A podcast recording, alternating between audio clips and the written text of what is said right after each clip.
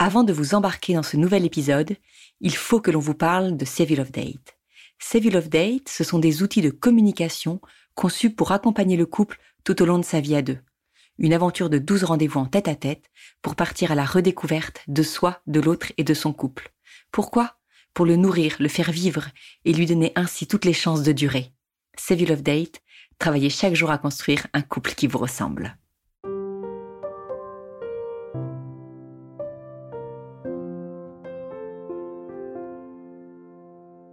Bienvenue au cœur du couple, le podcast qui se met au service de votre couple. Nous vous proposons ici un espace d'échange pour vous aider à prendre à deux le pouvoir de votre vie de couple. Je suis Soisy Castelnerac, créatrice du concept Save You Love Date. Je veux ici vous accompagner en échangeant avec vous sur les difficultés que vous rencontrez pour faire grandir votre amour.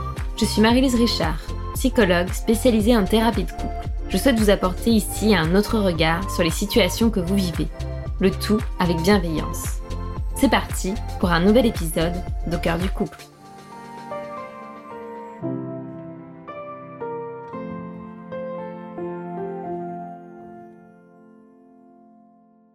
Dans cet épisode, nous accueillons Alexia, 33 ans, en couple depuis 4 ans avec Julien.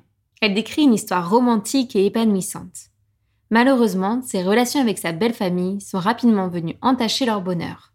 Lorsque les relations sont conflictuelles avec nos parents et ou nos beaux-parents, que mettre en place pour préserver son couple? Telle est la question de cet épisode d'Au cœur du couple. Bonjour à tous, bienvenue sur ce nouvel épisode d'Au cœur du couple. Aujourd'hui, on a la joie d'accueillir à notre micro Alexia. Bonjour Alexia. Bonjour, merci de me recevoir. Bah, c'est un plaisir, bienvenue. Est-ce que tu veux bien bah, te présenter en, quelques mots? Oui, alors euh, moi j'ai 33 ans, euh, j'habite à Paris, je travaille euh, dans le secteur du, de la décoration et du mobilier de, luxe. Je suis en couple avec Julien depuis environ trois ans et demi. Donc vous êtes ensemble depuis trois ans et demi. Euh, vous vivez ensemble depuis combien de temps? Quasiment depuis le même temps. Enfin, ça a été euh, très rapide, très fusionnel, on va dire depuis trois ans. D'accord. Est-ce que vous êtes marié Non, non, non. Mais c'est un, enfin, c'est un projet. Enfin, on va se paxer bientôt et se marier. Voilà, c'est peut-être un projet pour bientôt aussi. Parfait. Merci beaucoup, Alexia. Alors, si tu viens euh, aujourd'hui vers nous, Alexia, c'est parce que euh, vous avez rencontré dans votre euh, vie de couple des difficultés, notamment avec ta belle famille. Est-ce que tu peux, voilà, nous dire un peu ce qu'il en a été, comment ça s'est passé, voilà, qu'est-ce, que vous avez vécu de problématiques dans vos relations avec la famille de Julien Oui. Alors en fait, on s'est rencontrés déjà sur une appli en fait de, de rencontre avec Julien. Et en fait, lui, euh, il s'était inscrit euh, sur les conseils de, de sa sœur et plus ou moins de, de sa mère, euh, parce qu'à l'époque, il avait quel âge? 34 ans. Voilà, t'es seul quand même, ce serait bien que t'aies quelqu'un, etc. Et donc, du coup, voilà, on s'est rencontrés comme ça. Effectivement, ça a été un peu bah, le, le, coup de foudre tout de suite. on s'est on s'est bien entendu.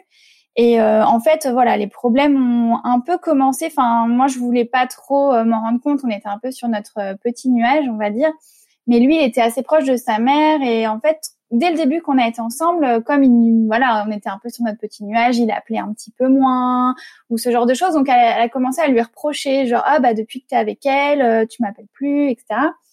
Donc, voilà, je trouvais que c'était un peu bizarre de pas être vraiment content euh, pour son fils euh, qu'il ait trouvé quelqu'un. Après, il y a eu des petites choses. Voilà, j'ai, je l'ai présenté à mes parents, donc elle a été un peu jalouse que, euh, en gros, on aille chez mes parents en premier, euh, ce genre de choses. Mais bon, euh, après, je laissais passer. Et puis, en fait, est venue la, la première première rencontre. Et là, c'est là que j'ai commencé à trouver ça bizarre parce que moi, j'étais en vacances avec mon meilleur ami et je devais le rejoindre, du coup, Julien chez ses parents. Et il m'avait fait tout un tas de recommandations enfin des trucs incroyables. Alors je veux bien qu'on soit stressé quand on rencontre les, parents, mais là c'était euh, faudra pas faire ci et puis il faudra pas avoir telle discussion, etc., etc. Donc euh, bah, même on s'est engueulé. J'ai dit mais il y a un moment, est-ce que euh, genre je suis pas assez bien euh, pour venir rencontrer tes parents C'est quoi le sujet? Et en fait, enfin on, comprend après qu'il était très stressé et que et que c'était normal. Donc cette première rencontre, on est resté trois jours, ça s'est à peu très bien passé, même s'il y a tout un tas de règles euh, dans la maison. Euh, sa mère est hyper maniaque. Mais voilà, donc moi j'ai tout essayé de respecter, même si c'est un peu euh, compliqué, mais déjà j'ai eu droit à des petites remarques. Euh, bon, ça faisait trois mois qu'on était ensemble et c'était genre ah, bah à Noël, euh, je sais très bien que il va aller chez toi, alors qu'on n'avait même pas encore euh, parlé de Noël. Enfin, on était au mois de juillet, ça fait trois mois qu'on est ensemble, voilà. Donc il y avait déjà eu des petites remarques comme ça que j'avais trouvé bizarres. Elle est très à cheval sur tout ce qui est nourriture. elle est très mince. Moi, je suis un peu bonne vivante et un peu ronde, donc je pense que je suis l'opposé peut-être de ce qu'elle attendait pour son fils. Donc on est allé au resto, elle m'a dit ah bah dis donc, tu lèves bien du coude, euh, des trucs comme ça. Enfin voilà, donc tu te prends ce genre de petites remarques et tu fais bon, allez, euh, c'est pas grave, euh, t'es un peu dans ton euphorie amoureuse à toi, donc euh, ça passe quoi. Mais déjà j'avais trouvé ça quand même un peu un peu étrange quoi. Mais bon, moi je suis un peu dans mon empathie, donc après je, je lui écrivais des textos, on est parti en vacances, première vacances en amoureux. Enfin nous on est toujours aussi amoureux, ça se passe très bien. Et donc deuxième euh, deuxième visite euh, au mois de septembre, je lui avais écrit des textos avec des petites photos d'Italie euh, à sa mère parce que voilà, je trouvais ça sympa et Julien le fait pas spécialement donc comme moi je le fais pour mes parents, je me dis oh bah tiens, c'est sympa voilà. Donc deuxième visite en septembre de, donc 2018 hein. C'est la deuxième et dernière fois que je les ai vus. Donc on est rentré en septembre. Moi, je suis assez famille, hein, donc pour moi, c'était ses parents habitent dans le Périgord, mes parents habitent euh, dans le sud-est, euh, à Cassis. Voilà, moi je, je trouvais ça sympa d'avoir un peu de résidence euh, finalement de vacances. On est à Paris, c'est sympa. Donc je dis à Julien, bon, on peut aller voir tes parents, etc. Et en fait, moi, je m'étais organisée pour arriver le matin à Bordeaux pour le boulot, faire ma journée de boulot, et que lui aille, aille jouer au golf avec sa, sa petite sœur parce que ça faisait longtemps qu'ils s'étaient pas vus. Donc cette journée se passe. sa mère vient me chercher à la, à la gare TER, et là, j'ai commencé un enchaînement de de remarques, genre que ses sœurs euh, pensaient que j'étais là pour les, les, séparer de son frère, que je devais pas avoir de maman pour écrire autant de messages euh, à, sa mère, que on savait très bien que euh, une belle fille c'était un couvert de moins à table parce que en gros le fils reviendrait jamais. Enfin, que des réflexions comme ça horribles quoi mais en face à face quoi que toutes les deux donc je me dis super c'était hyper gênant deuxième fois que tu les vois et donc le soir, je, je, je retrouve Julien, il comprenait pas que j'étais un peu bizarre, mais évidemment je pouvais pas lui dire parce que tout ça se passait sans qu'il soit là. Donc euh, le soir, je me mets à pleurer, je lui dis écoute, c'est hyper bizarre euh, ce qui se passe, euh, les réflexions que j'ai eues et tout ça. Et bah lui, il tombait un peu dénu parce qu'il a toujours été très très proche de sa famille. Il avait ramené une seule personne en fait avant à, à, ses parents, donc son ex qui est voilà, ça s'était fini peut-être un an avant qu'on se rencontre avec laquelle, bizarrement, enfin avec leur recul, maintenant, euh, il se rend compte que aussi ça s'est mal passé. Alors qu'elle était différente de moi, hyper mince, hyper calme, moi euh, un peu, euh, voilà, un peu rigolote et bonne vivante. Donc finalement, aucune des deux personnes ne correspond. donc voilà. Et donc en fait, après ça, c'est enchaîné tout un tas de phases, on va dire, derrière cette cette fameuse deuxième rencontre. Donc en fait, ce qu'on comprend bien, Alexia, en t'écoutant, c'est que dès le départ, même si toi, t'arrivais quand même euh, avec des bonnes intentions, dès le départ, ça a été tendu entre euh, ta belle-mère et toi, et, et, presque aussi avec tes belles-sœurs. Oui, en fait, euh, dès le départ, je pense que j'ai pas été acceptée. En fait, enfin, on m'a clairement dit, elle m'a même dit sa mère que c'était le clan des Siciliens. Donc, en gros, ça, on comprend ce que ça veut dire. Et voilà, j'ai pas été acceptée en fait. Mais ce qu'on a compris en fait aussi euh, après avec le travail, c'est qu'il vivait à huis clos en fait dans cette famille-là et que enfin c'est pas moi le problème ou c'est pas n'importe quelle autre fille qui l'aurait pu ramener. C'est que le problème était le même avec tout le monde et que en fait ils acceptent personne dans cette famille-là. Donc effectivement les choses euh, dès le début ont été compliquées et ça s'est empiré. Euh, il y a peut-être eu plusieurs phases, mais en fait il y a toujours eu quelques mois de silence. Puis après on avait plus ou moins des, des textos un peu pourris en gros, euh, qui était dirigé contre moi pour dire que euh, je devais manipuler euh, Julien pour qu'il parle plus à ses parents. Et voilà, en fait, dans toutes ces phases, bah, Julien, ça le mettait vraiment mal parce qu'il était attaché à sa famille, il comprenait pas qu'on n'accepte pas son bonheur, il comprenait pas ce qu'on me reprochait vraiment parce que voilà. Enfin, je sais bien qu'on doit accepter globalement les choix de ses enfants, mais voilà, j'avais pas spécialement de raison de, de pas être acceptée. Et c'est vrai que durant euh, toutes ces phases, nous, on, par rapport à notre couple, c'était compliqué parce que au début, comme Julien, il voulait pas vraiment voir ou accepter ce problème-là. ça a été compliqué entre nous parce qu'on s'engueulait beaucoup.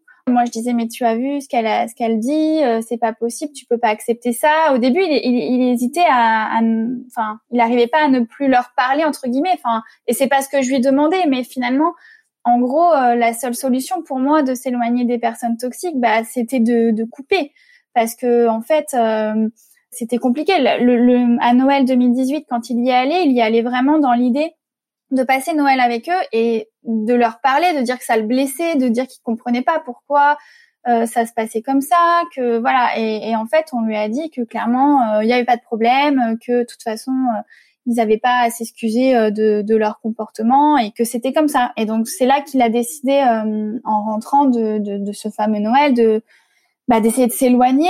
Mais en fait, il y a encore eu 8-9 mois avant qu'il entame une thérapie. Donc ça a été compliqué, je le laissais gérer, je le laissais gérer, sauf qu'en fait, bah, c'est nous. La tension, elle revenait sur nous deux, parce que moi, je trouvais qu'il finalement, il réagissait pas assez fort, qu'il me défendait pas assez fort. Il y a eu beaucoup de conflits euh, comme ça, de larmes, de soirées euh, pourries, où à chaque fois qu'il y avait des textos qui arrivaient euh, comme ça, je comprenais pas, et lui non plus, voilà. Tu dirais que ça a mis votre couple en danger? Oui, bah de toute façon, euh, clairement leur but, euh, je, enfin, c'était de nous séparer, ça c'est évident. Enfin ça, elle l'a, elle l'a redit, euh, elle l'a redit dans un message de l'année dernière, un message vocal. En fait, clairement, je pense qu'il aurait rappelé pour dire qu'on était séparés. Enfin, ils auraient été ravis, quoi. Merci beaucoup Alexia de t'être confiée ainsi sur une situation euh, qui n'est pas facile à vivre. On le sait, les, relations euh, famille, belle famille sont jamais simples euh, dans un couple, même si parfois tout peut paraître idéal au départ. On peut avoir des déconvenus et ce qui peut être, enfin c'est tout à fait normal parce que comme un couple vit, eh ben, les relations avec la famille, la belle famille, ça vit aussi, ça évolue. J'ai passé la, la, parole à Marie-Lise et c'est vrai qu'on a travaillé un peu le sujet avant. On va hum, essayer de, du coup, d'être un peu général, tu vois, dans les conseils qu'on va donner pour que tous ceux qui nous écoutent, en fait, puissent les appliquer, se sentent concernés, même s'ils ne vivent pas une situation aussi euh, dramatique, entre guillemets, que ce que vous avez pu euh, vivre euh, tous les deux. Euh, bonjour Alexia, merci pour, euh, pour ton retour. Euh, effectivement, on se faisait la remarque avec Swazik, mais les beaux-parents, c'est une discussion qui revient souvent en couple, mais aussi avec les copines où on en parle assez régulièrement. Donc, je trouvais ça très chouette que tu puisses faire part de, ton expérience pour, pour toutes les personnes qui nous écoutent. Juste par rapport à ta situation, ce qui me venait un peu, c'était cette idée aussi de prophétie autoréalisatrice, à quel point cette famille avait peur de perdre euh, leur fils. Et en même temps du coup ils ont tout fait pour que ça se passe comme ça. C'est un processus qui est utilisé aussi en, psychologie qui est étudié en, psychologie. Mais comment parfois on a tellement peur de quelque chose qu'on fait tout l'inverse euh, et que justement euh, ce qu'on a le plus peur se produit. Donc là c'était un, exemple je trouvais assez parlant pour rebondir par rapport à, à ta situation. Ce que je trouvais assez typique dans ta situation qui peut parler à tout le monde c'est ce côté mauvais objet. Où toi tu peux représenter le mauvais objet vraiment le, tiers un peu euh, lourd euh, et qui vient gêner la relation. Parfois, ça peut être aussi la belle-mère qui est un peu perçue comme le mauvais objet avec euh, la belle-fille qui va critiquer beaucoup la belle-mère ou autre chose. Et en fait, quand on se concentre sur ça, comme tu as pu le dire très pertinemment là avec tes exemples, on est beaucoup dans l'émotionnel, elle n'est pas faite pour toi, elle n'a pas telle caractéristique physique, ou vous faites pas la même taille, vous n'êtes pas harmonieux physiquement, ou vous n'avez pas des comportements qui vont ensemble. En fait, on part complètement sur de l'abstrait, du jugement, et en fait, ça empêche de se questionner sur sa propre relation, elle, par exemple, avec son fils. Au lieu de se dire, bah, qu'est-ce qui me touche là? C'est de perdre mon fils. Parce qu'en fait pour moi je sais pas peut-être que c'est le dernier ou quelle place il a ou quelle est son histoire lui avec sa mère. Qu'est-ce qui fait qu'ils ont une relation particulière? Mais le fait de se concentrer juste sur toi en tant que mauvais objet ça l'empêche de se concentrer elle sur la relation avec son fils. Et qu'est-ce qui pose problème et qu'est-ce qui vient la peiner dans cette relation? Et à contrario pour toutes les personnes qui nous écoutent parce que en fait, ça, va être que les, conjoints et les conjointes qui nous écoutent qui, eux, vont pouvoir faire un, travail, en tout cas, enfin, cette position-là. C'est la même chose, en fait, quand on critique beaucoup nos beaux-parents, en fait. Et ben, en fait, au lieu de pouvoir dire à notre conjoint, euh, bah, ça met en difficulté cette situation parce qu'on manque d'intimité ou euh, parce que euh, là, je trouve que tu ne me mets pas en valeur, en fait. Par exemple, peut-être que tu vas me critiquer un peu trop devant devant elle et ça me gêne. En fait, on va pas parler de vraiment qu'est-ce qui nous met en difficulté dans notre relation, mais on parle de l'autre qui va arriver trop à l'improviste ou euh, qui va faire des remarques toujours sur ce qu'on mange. alors qu'en fait, ça empêche la critique, en fait, comme ça, ou, ou médire un peu comme on peut le faire hein, assez spontanément. Ça empêche de poser des actes et d'avancer, de se questionner dans la relation. Donc, en fait, c'est vraiment ça que j'inviterais déjà à, faire pour tous les couples, c'est quel est le temps que vous pouvez prendre à deux pour dire aussi ce qui vous vous pose problème, sans être dans un jugement tout de suite négatif. En fait, forcément, il y a des personnalités différentes. Il faut savoir que bon là, c'est peut-être pathologique hein, dans le cas de ta belle-mère, mais je pense que pour toutes les mamans, c'est un peu difficile aussi de voir quelqu'un d'autre qui arrive. On a beau euh, l'aimer très fort, euh, ce beau-fils, cette belle-fille, ça vient aussi représenter quand même la fin d'une période pour une mère. C'est euh, notre enfant va aussi construire sa famille, sa vie. Donc il y a quand même une pointe de tristesse, peut-être de, de la peur aussi, quelque chose. Donc faut aussi se dire qu'elle avec sa sensibilité, cette maman ou, ce papa, euh, et avec euh, ce que ça raconte pour elle dans son étape de vie. Mais de pouvoir peut-être bien en couple, pouvoir se dire euh, concrètement qu'est-ce qui pose souci? Parce que lui, s'il a toujours grandi avec ses parents comme ça, il a l'habitude. Mais dire, bah, moi, écoute, j'ai pas l'habitude vraiment qu'on puisse venir comme ça à l'improviste chez moi. Ça me gêne euh, parce que je, je, me sens violée dans mon intimité. En fait, c'est pas tant, on va pas dire, euh, elle se croit tout permis. On vient vraiment parler de nos besoins à nous et nous remettre au centre, nous, en tant que personne, dans nos besoins. Donc ça peut être, euh, voilà, qu'est-ce que tu en penses? Toi, il dit effectivement, moi aussi ça peut me mettre mal à l'aise, si on est même dans un moment d'intimité, ou si parfois tout simplement on n'a pas envie de les voir.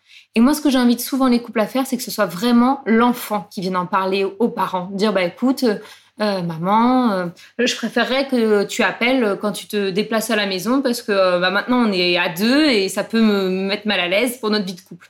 Mais je priorise vraiment à ce que les discussions passent par l'enfant. Je trouve que c'est plus facile parce qu'il va déjà il sait comment prendre son enfant. Il y a peut-être plus de, facilité à communiquer et ça vient parler de leur relation là aussi, je pense. Et ça vient recréer ce triangle où chacun a sa place et où les frontières sont claires.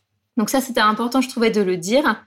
Il y avait d'autres choses aussi, tu avais pu euh, parler là, je trouve ça intéressant, c'est pas un, cas extrême, mais tu avais parlé de ton envie de, de créer du lien avec cette belle-mère en envoyant des photos, en étant un peu la belle-fille parfaite, quoi, cette idée qu'on peut avoir de, faire bien. Et euh, j'ai envie de dire aussi de, à chacun, c'est de pouvoir prendre euh, le temps. Je, pense que les relations avec les belles familles, c'est quelque chose qui se construit très doucement. Bon, là, ça a été très vite chaotique hein, parce qu'il y avait, je pense, beaucoup d'enjeux qui te dépassaient complètement. Mais de, prendre le temps, je crois, euh, de, créer cette relation et euh, de faire attention aux frontières avec ces personnes-là. Parce que les beaux-parents, c'est, c'est pas des amis et c'est pas nos parents non plus.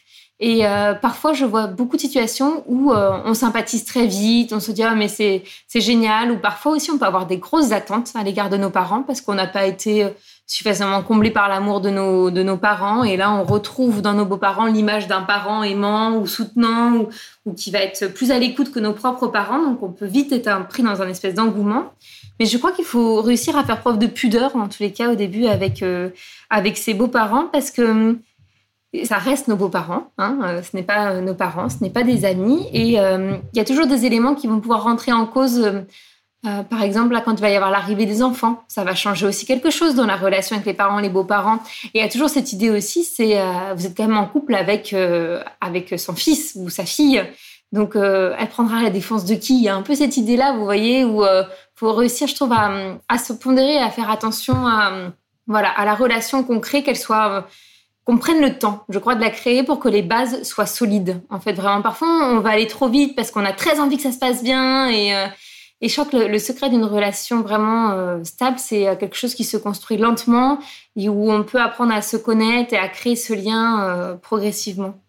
Toujours aussi, tu as pu le dire, je crois, je, je l'entends beaucoup, hein, cette idée où on, pris par l'émotion, on peut plus ou moins mettre le conjoint face à un dilemme un peu du choix, comme s'il devait choisir entre sa famille ou son conjoint.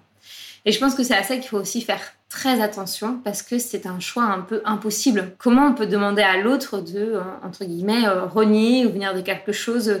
Enfin, on peut être en froid avec ses parents, mais on les aimera toujours, je pense. En fait, il y aura toujours quelque chose. En fait, c'est on peut euh, être très en colère, mais je crois qu'il y a un lien qui est un peu indestructible, parce que ce sera toujours euh, votre mère ou votre père. Et après, il y a le choix qu'on fait pleinement et consciemment d'aimer une autre personne. il faut vraiment faire attention à la façon dont on pose les choses pour pas, euh, souvent c'est dans les conflits hein, que ça naît, c'est quand l'émotionnel nous, nous dépasse, mais peut-être pouvoir dire, bon bah là, écoute, on n'est pas capable d'en parler. Quand on sera moins pris par l'émotion, on pourra en parler de façon plus posée, mais pour éviter de placer l'autre dans cette idée de choix, parce qu'il pourrait prendre des décisions pour vous faire plaisir, par amour pour euh, son conjoint, sa conjointe. Et après, ça pourrait vous retomber dessus aussi, dire bah tu vois là aujourd'hui je parle plus à ma mère et en fait euh, bah c'était pour toi, mais enfin je regrette vraiment, j'aurais pas dû faire ça. Alors que lui, s'il prend ses décisions, parce que bah, par rapport à lui, ses envies, ses besoins, ce qu'il sent aujourd'hui, il sent que ça le met en insécurité d'avoir des contacts avec ses parents, que ça le met en difficulté, c'est mieux pour lui qu'il ne leur parle plus. Mais il faut vraiment laisser l'autre pouvoir faire son cheminement sur quel type de relation il veut avoir que vous, vous choisissiez de ne plus leur parler parce qu'ils vous font trop souffrir, bah, c'est un choix, ça vous concerne dans la relation que vous avez avec vos beaux-parents et ça peut s'entendre pour l'autre conjoint, mais parfois c'est difficile de voir l'autre qui se fait euh, diminuer. Hein. Vraiment, ça arrive dans, des familles que je vois par ses parents. Je pense que vous pouvez l'accompagner, lui dire bah oui, je vois bien qu'ils te font beaucoup de mal. Qu'est-ce que tu pourrais mettre en place pour moins souffrir de cette situation? Je vois que pour toi c'est compliqué de plus leur parler, mais est-ce que tu pourrais euh, les appeler moins souvent? Qu'est-ce que tu pourrais faire, mais l'amener à trouver ses solutions? En fait, si on lui dit mais c'est simple, arrête de les voir, euh, fais pas ça. Enfin, il n'en est pas à cette étape-là, et il le ferait pour vous, enfin pour l'autre. Et ça, ça pourrait avoir des conséquences en fait euh, dramatique à, long terme. Enfin, c'est pas ce que je souhaite euh, aux couples hein, qui nous écoutent, mais euh, je crois que c'est important juste à ça, vraiment laisser la temporalité à chacun, parce que forcément, il n'a pas la même relation avec ses parents que vous, vous avec ses beaux-parents, il n'y a pas la même euh, affection, la même histoire, c'est ça. Donc forcément, c'est pas la même difficulté. Et je pense que c'est, même si on sait que nos parents parfois déconnent complètement, c'est quand même assez dur d'entendre l'autre le redire et dire, mais elle est complètement défaillante, ta mère là, elle est complètement tarée, quoi. Enfin, j'exagère, mais c'est des choses qu'on peut entendre et et je crois que c'est toujours difficile d'entendre, même si on le sait, hein, d'entendre l'autre dire ça. Donc si on peut se l'éviter, autant ne, ne pas le faire et parler plutôt sur des choses concrètes. Dire là pour moi cette situation est, compliquée. Que le travail avec un psy euh, a beaucoup aidé parce que c'était c'était pas moi, c'est lui parlait de ses soucis et puis finalement ça l'a aidé et voilà il prend ses décisions finalement seul. Complètement c'est génial quand on peut faire appel à un tiers. Euh. Et il y avait autre chose que je pensais aussi en, t'écoutant qui est intéressant, c'est que parfois on se, enfin, faut être réaliste, hein, on peut pas changer les gens, mais on peut voir aussi comment nous, juste en décalant notre comportement, ça peut aussi faire basculer euh, la famille en fait. Parfois il suffit de pas grand chose, mais par exemple, euh, on a tendance, je sais pas, par exemple un, fils qui veut toujours faire plaisir à sa mère, mais au final ça le coûte et ben non, en fait, là, il va plus faire comme d'habitude. Il va plus venir toutes les vacances d'été 15 jours parce qu'en fait, ça lui coûte. Il va juste dire, bah écoute, je viendrai une semaine en septembre, c'est mieux pour l'emploi du temps. Mais il, il engage un changement qui va forcément amener, amener une réponse de l'autre côté et potentiellement un changement de l'autre côté de la famille. En fait, parfois, au lieu de vouloir se battre pour que l'autre change, en fait, s'autoriser soit à changer et à faire quelque chose de différent, en fait. Par exemple, ou même, ne serait-ce que dire, bah, on va plus dormir chez vous, on va plutôt prendre un hôtel parce que c'est plus confortable pour nous des choses comme ça. Mais parfois, en fait, il faut aussi s'économiser en se disant, nous ne pouvons pas changer les autres. Ils changent s'ils en ont le désir et l'envie. Ça sert à rien de les pousser. Donc, nous, qu'est-ce qu'on peut faire à notre niveau? Et ça, c'est ce que vous avez fait. Vous, vous avez impulsé des changements à votre niveau en vous disant, qu'est-ce qu'on va faire pour nous, pour nous protéger, protéger notre couple et se mettre en, sécurité. Merci Marie-Lise. Je pense que c'est vraiment un sujet duquel on pourrait parler des heures, qu'on soit en conflit ou non euh, avec euh, sa belle famille.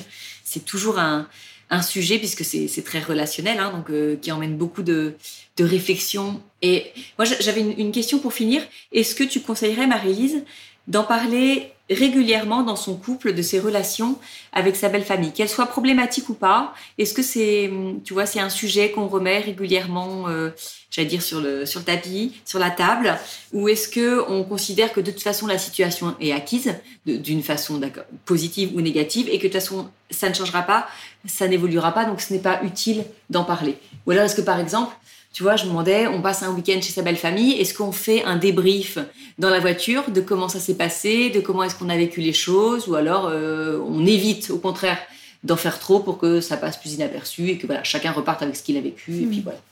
Moi, je pense que c'est important de pouvoir en parler sans que ce soit envahissant. Et comme euh, ce que j'ai pu dire avant, c'est peut-être se faire une petite réflexion en interne avant. Comment ça s'est passé? Qu'est-ce que j'ai fait? Qu'est-ce qu'il a dit? Pour éviter que la discussion soit tout de suite trop dans l'émotionnel, mais plus dans le dans le, concret et tout de suite plus un intellectuel, tout en disant bon, j'ai été touchée par ça ou cette situation m'a mis mal à l'aise, mais pour éviter toute euh, réflexion qui va être dans en fait, t'as vu, ta mère était encore comme ça, ou ton père était encore comme ça, mais plutôt pouvoir vraiment pouvoir parler de nous et de qu'est-ce qui nous met mal à l'aise. Par exemple, euh, bah, j'étais euh, hyper à l'aise durant ce week-end, euh, j'avais l'impression de pouvoir être libre de mes mouvements, j'ai pu cuisiner, c'était agréable, ou au contraire, bah, j'avais l'impression que j'étais souvent regardée, ou je, j'ai la sensation de manquer de liberté, enfin de pouvoir vraiment peut-être prendre un temps seul avant pour pouvoir reformuler les choses. Parce que si on part tout de suite dans l'agression, l'autre, il va tout de suite se dire mais elle en veut encore à ma mère et ça empêche toute réflexion en fait et toute prise de recul. Mais je pense que c'est un sujet, euh, oui, qui va revenir régulièrement. Faut pas que ça devienne envahissant. Si c'est envahissant, c'est qu'il y a un problème plus gros et plus profond. Peut-être que ça vaut le coup d'en parler avec un tiers ou, de prendre un vrai temps euh, plus important pour en parler. Et tout simplement aussi parce que la relation avec nos beaux-parents évolue. On a pu en parler à l'arrivée des enfants, mais ça remue quand même beaucoup de choses. Hein. Combien on parle de euh, les, euh, les beaux-parents qui débarquent à la maternité, qui sont envahissants ou au contraire qui sont absents et que ne ils sont jamais là où on les attend tout à fait, mais ils sont là d'une certaine façon. Et pareil aussi quand ils vieillissent, le moment où ils sont moins autonomes, il peut y avoir des, des parents ou des beaux-parents qui ont beaucoup de demandes, alors que nous, on n'a pas la même disponibilité ou on n'a pas la même vision dans le couple sur la façon d'accompagner les parents dans la vieillesse, par exemple. Donc je pense que ça vaut toujours le coup de pouvoir en reparler, de comment on envisage ça aussi. Oui, parce que là, ce qu'on comprend, c'est qu'effectivement, c'est une relation qui va de toute façon évoluer mm. euh, avec le temps et avec euh, ce que le couple va être amené. Euh, et nos attentes et nos besoins peuvent être différents. Quand je vois par exemple des familles que je suis qui ont toujours vécu à côté de leur belle famille, en fait, se disent bah non, en fait aujourd'hui, là on n'a plus les enfants et puis en fait on se rend compte qu'on a besoin de plus de temps pour deux et vivre à côté d'eux, bah, ça devient gênant en fait. Bah, aussi se dire que notre couple évolue aussi et que les besoins peuvent aussi changer, nos propres besoins à, nous aussi. Merci beaucoup euh, Marie-Lise pour ces, bah, ces, éclairages que, que tu as pu nous donner, partager avec nous. Merci Alexia euh, d'être venue te confier à notre euh, micro. Ce qu'on ce qu'on souhaite nous avant tout dans ce podcast, c'est de pouvoir en fait sur le sujet, les sujets qu'on aborde générer des discussions dans les couples. Donc n'hésitez pas à l'écouter à deux pour pouvoir avancer sur les sujets qu'on vous propose et puis pouvoir vous, nous on donne des conseils, mais pouvoir vous trouver en fait vos propres clés pour telle ou telle euh, problématique euh, qu'on aborde. Donc n'hésitez pas à l'écouter à deux et puis bien sûr à nous faire vos retours sur les épisodes via les, via les réseaux sociaux. Merci pour votre écoute et à très bientôt.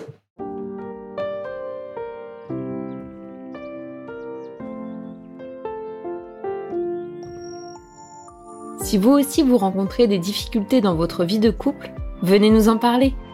Laissez-nous un message sur au cœur du couple podcast at gmail.com ou via Instagram sur la page au cœur du couple. Nous sommes là pour vous. Merci pour votre écoute et n'hésitez pas à vous abonner, à partager et à nous mettre des étoiles. Et n'oubliez pas, vous êtes les premiers acteurs de votre couple.